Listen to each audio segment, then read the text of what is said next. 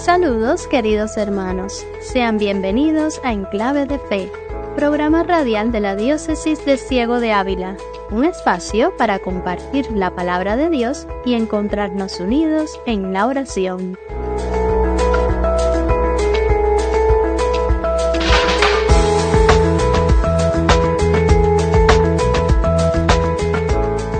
En este segundo domingo del tiempo ordinario, la liturgia nos recuerda cómo en nuestros tiempos nos cuesta mucho trabajo escuchar.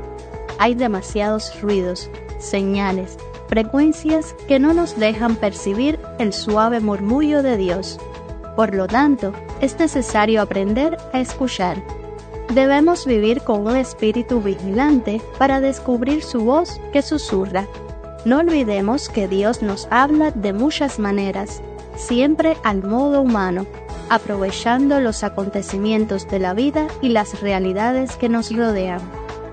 Con esa certeza les invitamos a acompañarnos hasta el final del programa para seguir compartiendo la palabra de Dios y junto a nosotros vivir de este tiempo de catequesis, música y oración.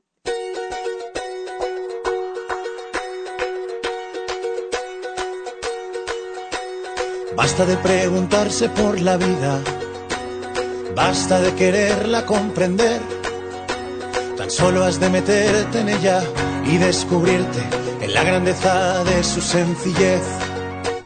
Al leer la Biblia nos encontramos varios personajes que intervienen en la historia de la salvación. Muchos de ellos, desconocidos para algunos de nosotros, jugaron un papel fundamental en el plan de Dios para los hombres. Es por ello que ofrecemos una serie de programas destinados a conocer quién es quién en la Biblia. Hoy conoceremos un poco más sobre Adán y Eva, nuestros primeros padres. Vamos por este camino hacia tu mesa, Señor, para el banquete que has preparado y como iglesia peregrina recibir de tu amor. Somos tu pueblo y vamos por este camino. El libro del Génesis nos coloca justo en los inicios de la raza humana, no del origen del mundo, pues este ya estaba, sino aparte y a la vez dentro de un proceso ya comenzado, al cual llegamos en uno de los momentos más altos Así pues creó Dios al hombre a su imagen. Sí, los creó a la imagen de Dios, los creó hombre y mujer.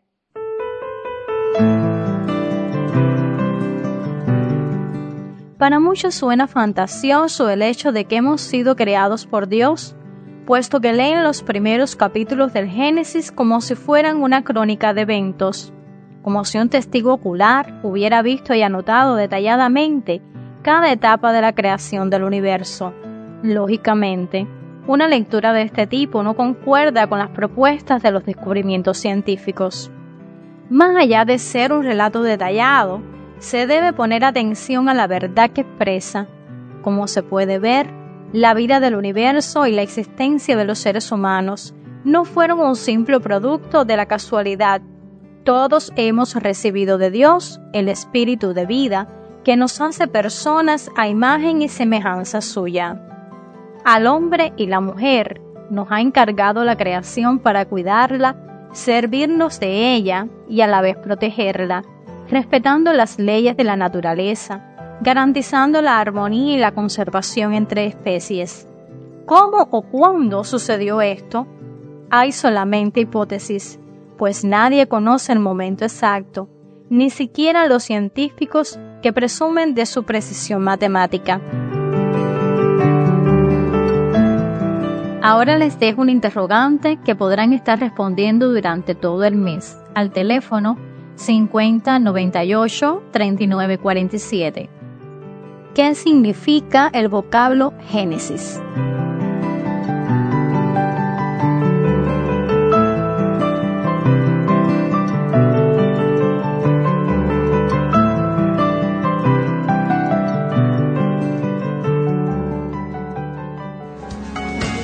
Clave de fe. En clave de fe. clave de fe. En clave de fe, un programa creado para la familia cubana. Todos los domingos por Radio Surco te acercas a Cristo a través de su palabra. En clave de fe.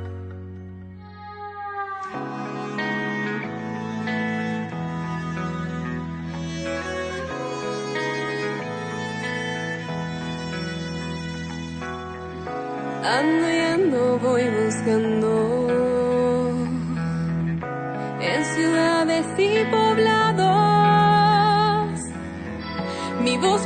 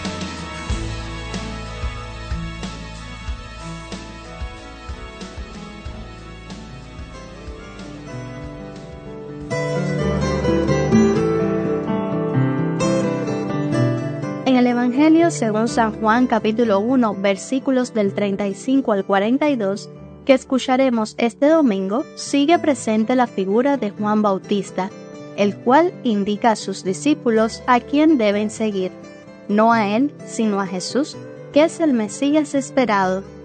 Así comienza a formarse el grupo de los seguidores, que más tarde será la iglesia de la que también nosotros formamos parte, como nos recordará en su alocución el Padre Jorge. Escuchemos atentamente la lectura.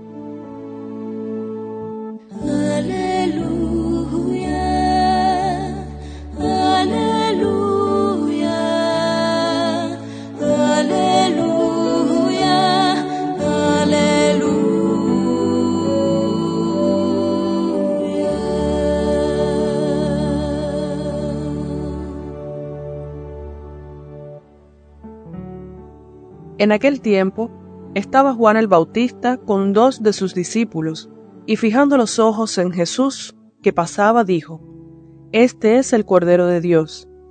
Los dos discípulos, al oír estas palabras, siguieron a Jesús. Él se volvió hacia ellos y viendo que lo seguían, les preguntó, ¿Qué buscan? Ellos le contestaron, ¿Dónde vives, rabí? Rabí significa maestro. Él les dijo, vengan a ver. Fueron pues, vieron dónde vivía y se quedaron con él ese día. Eran como las cuatro de la tarde. Andrés, hermano de Simón Pedro, era uno de los dos que oyeron lo que Juan el Bautista decía y siguieron a Jesús. El primero, a quien encontró Andrés, fue a su hermano Simón y le dijo, Hemos encontrado al Mesías, que quiere decir el ungido. Lo llevó a donde estaba Jesús y éste, fijando en él la mirada, le dijo, Tú eres Simón, hijo de Juan, tú te llamarás Kefas, que significa Pedro, es decir, roca.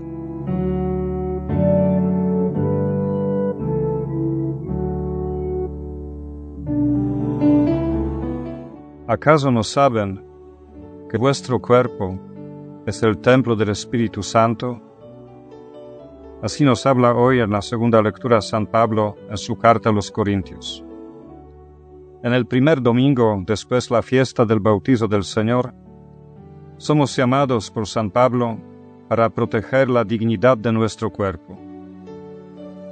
Las sociedades de hoy juegan con los pecados corporales para conquistar los electores, para organizar las protestas pro aborto, pro eutanasia, pero muy raramente hablan de las consecuencias morales, del daño de la salud.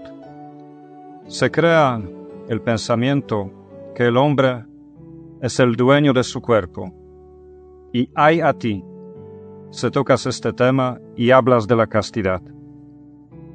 Los movimientos pro vida que quieren defender la objeción de la conciencia de los médicos o enfermeros, quienes no quieren hacer estos actos como eutanasia, aborto, por motivos éticos, son muchas veces perseguidos y rechazados por el pensamiento único de los poderosos.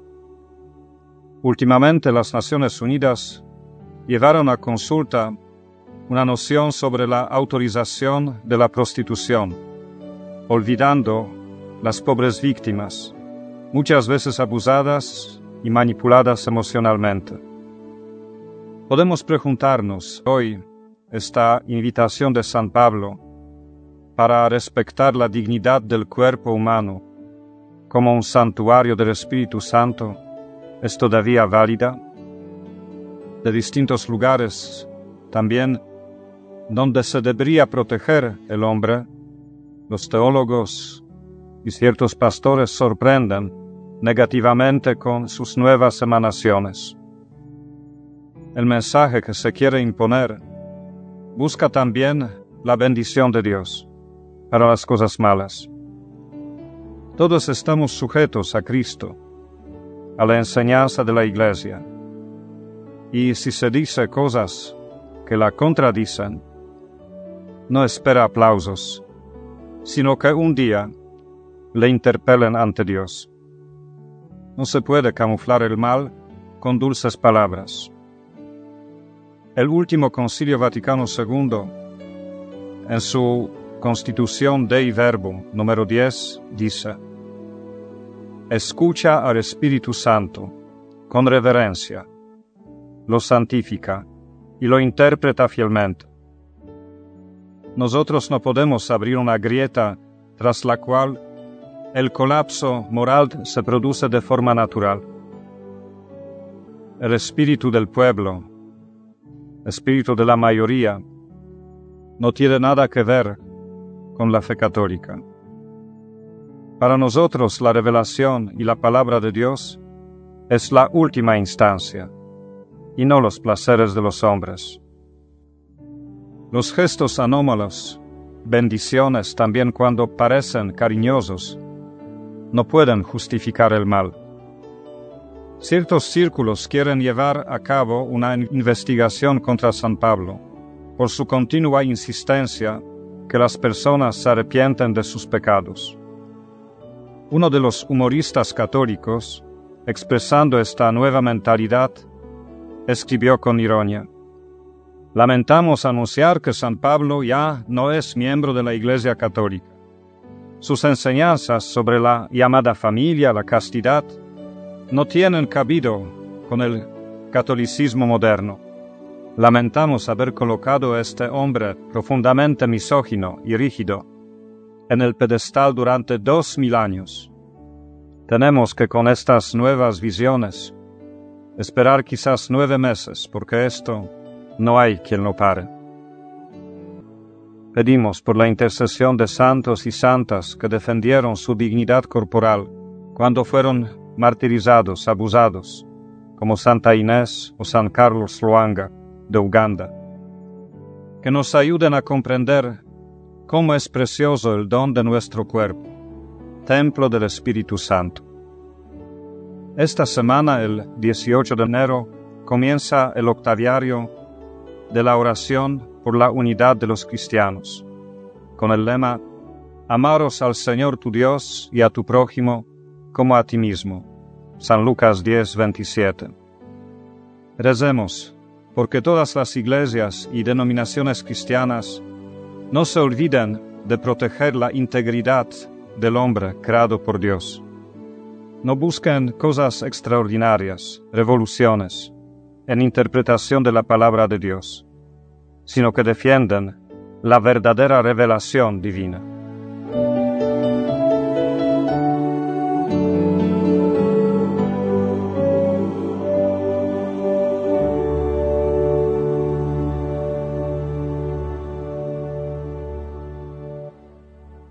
Tu palabra, Señor, en nuestros días, como el pan, es necesaria. Lámpara para mis pasos, luz en mis senderos. ¿Cómo podrá vivir un joven rectamente escuchando tu palabra, Señor? Esa palabra que se hizo hombre y habitó entre nosotros.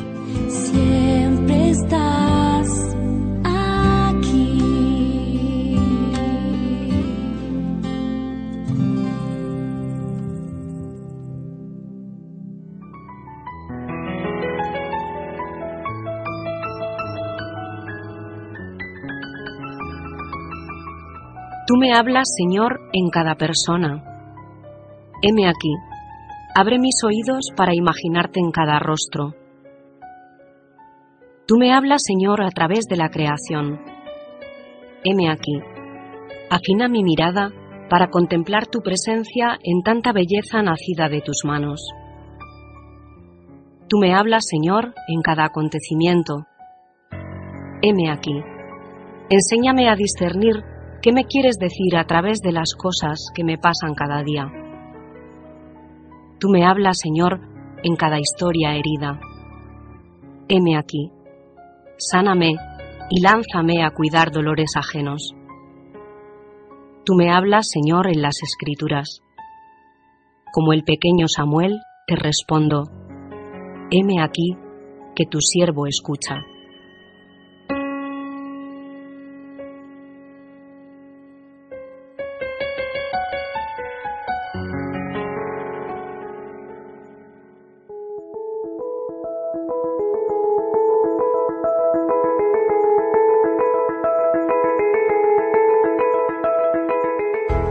Hermanos, este jueves 18 de enero, las misioneras agustinas recoletas de la parroquia de Morón estarán celebrando un aniversario más de su fundación. Llegue a ellas nuestra felicitación. Además, ese mismo día comienza el octavario de oración por la unidad de los cristianos. Finalmente, les recordamos que ahora tienen la oportunidad de ganar una Biblia católica siempre que respondan correctamente la pregunta ¿qué significa el vocablo Génesis? Las respuestas se recepcionarán vía mensaje de texto o de WhatsApp al teléfono 5098 39 47. Todas las respuestas correctas formarán parte de un sorteo y el ganador se dará a conocer al finalizar este mes de enero. Desde ya esperamos sus respuestas. Ahora les invitamos a recibir la bendición que nos impartirá el Padre Jorge y a escuchar el canto Olor a Tostadas, interpretado por el grupo Hakuna.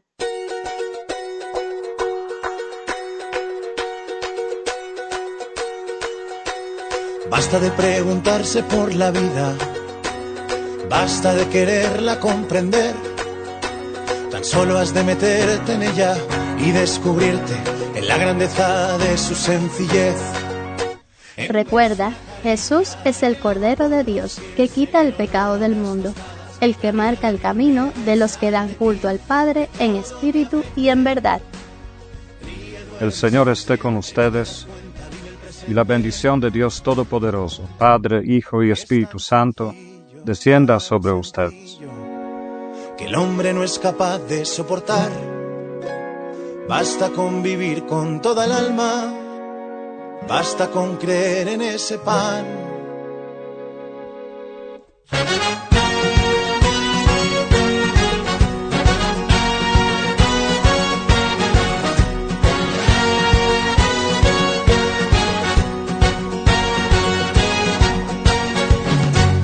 Basta de compararse con el otro, basta de no amarse en el caer. Tan solo has de ser